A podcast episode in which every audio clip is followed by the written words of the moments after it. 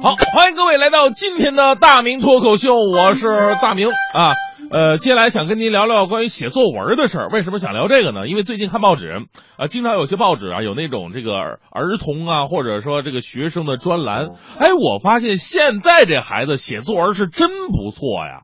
大伙儿有没有发现啊？他们的文章啊有文采、有深度、有想法，最主要的你确实看不出来是在哪抄的。这都比很多大学生强啊啊！大学生论文一交上去，十个里边有三个第一段是一模一样的。老师一看，嚯，这么多年百度都没更新过。现在的孩子写作文确实不错，让我们回想起我们小时候。各位想一想啊，由于咱们小时候思想上的保守啊，眼界的狭窄。导致用词都比较匮乏，写作文没什么内涵。反正别人怎么写，我就怎么写。那时候不是有那个作文的例句啊、例文那种书嘛，这是成本成本的买，然后一段一段往上抄啊。别人怎么写怎怎么写，反正写了以后我也是例文了嘛。比方说啊，只要写到好人好事的经典段落，我问他叫什么名字，同学你叫什么？他只是笑了笑，用爽朗的声音回答道：“我啊，我叫雷锋。”或者说我叫红领巾。他们说完这句话的时候，低头看了看自己的红领巾，觉得更鲜艳了。这是一定会出现的词儿啊！如果说这个孩子犯了错啊，干了坏事了，他害羞的低下头来啊，都是这样的话。不会有孩子说干了坏事，哈哈，我是黄坏，没人这么干。那现在的话，我就会这么写。这些词大家伙用到哈。还有呢，就是那种喜欢用号召式的语气。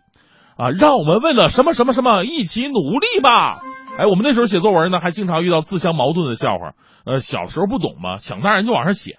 我跟同学一起骑车出门玩，他的气门芯爆了，于是我把我的气门芯把它拔下来装给他，我们两个一起高高兴兴骑回家了。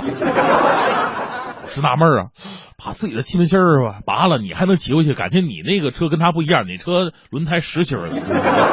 还有这么写的：我走进一家百货商店啊。看来人民生活水平的确提高了。你看那位农农民老大爷，左手一台电冰箱，右手一台电视机，一溜小跑就回去了。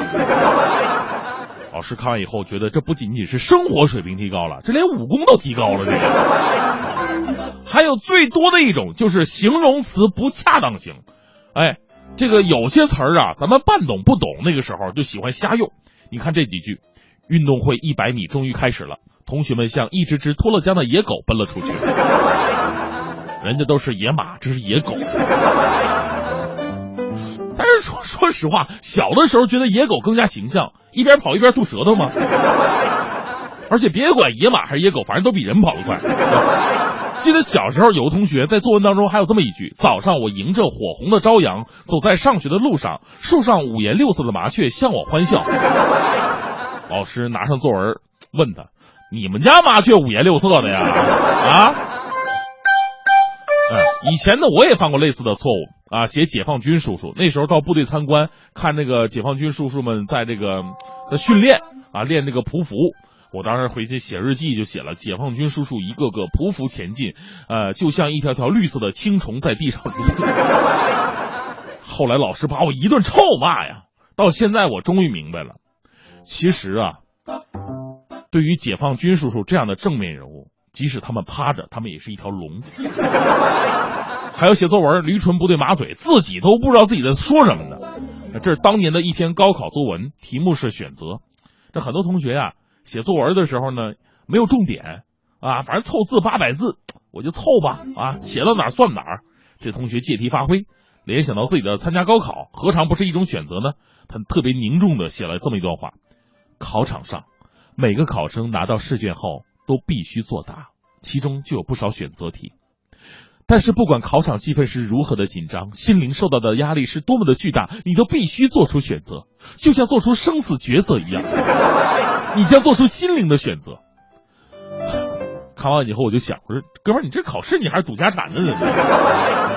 不就是高考而已？你说老师们，你看看这高考把孩子折磨成什么样了？还有一个男孩写了他养一条狗。后来狗误吃了耗子药死了，当他赶到的时候，小狗已经快不行了。他在作文里这么写的：只见小狗瘫软在地上抽搐着，无助的眼神望着我，好像在说：“主人，我要走了。你就是为了我也要好好学习，我的在天之灵会保佑你每次考试都考一百分的。”这狗死的太鞠躬尽瘁了。还有一种是写作文大忌啊，那时候经常啊，就是人呢记得不熟，张冠李戴，本来挺好的文章，弄人物弄错了就搞笑了。最开始我们是想啊，多设计点人物，尤其是那种历史的啊，这显得自己看过书多有文化嘛。结果弄错以后适得其反，有一哥们写这个孔融让梨，写成了孔子让梨。孔子小的时候，他与哥哥们分离，一个大的，一个小的。他妈妈让他选择，他只拿了一个小的，这就是著名的孔融让梨的故事，并非孔子吃不完那个大梨，而是他自小就有这种正确的选择，至此后来成为了中国历史上最伟大的文学家、思想家和教育家。老师崩溃了，孔融原来就是孔子啊！这是中国历史学的重大发现呐！这就好比什么呢？这就好比一个听众跑过来，特别兴奋的跟我说：“大明，我特别喜欢你，你主持那品味书香，我特别的喜欢你。”还有一种是无可救药、不识数型的。你说你历史人物搞混了吧？情有可原，毕竟年纪小，记得不牢。数数总该会吧？一个孩子写作文，题目是我的家庭，第一句话直接让老师吐了。我们一家三口人，爸爸妈妈和姐姐。那你是干什么的呢？老师在后边写了一句评语：“伟大的忘我精神啊！” 还有写励志作文的啊，这么一句话：“我们的愿望是国家的富强独立，在我们的心里只是为这四个大字而活，为人民服务。”就你这水平给人家服务，人家能放心吗？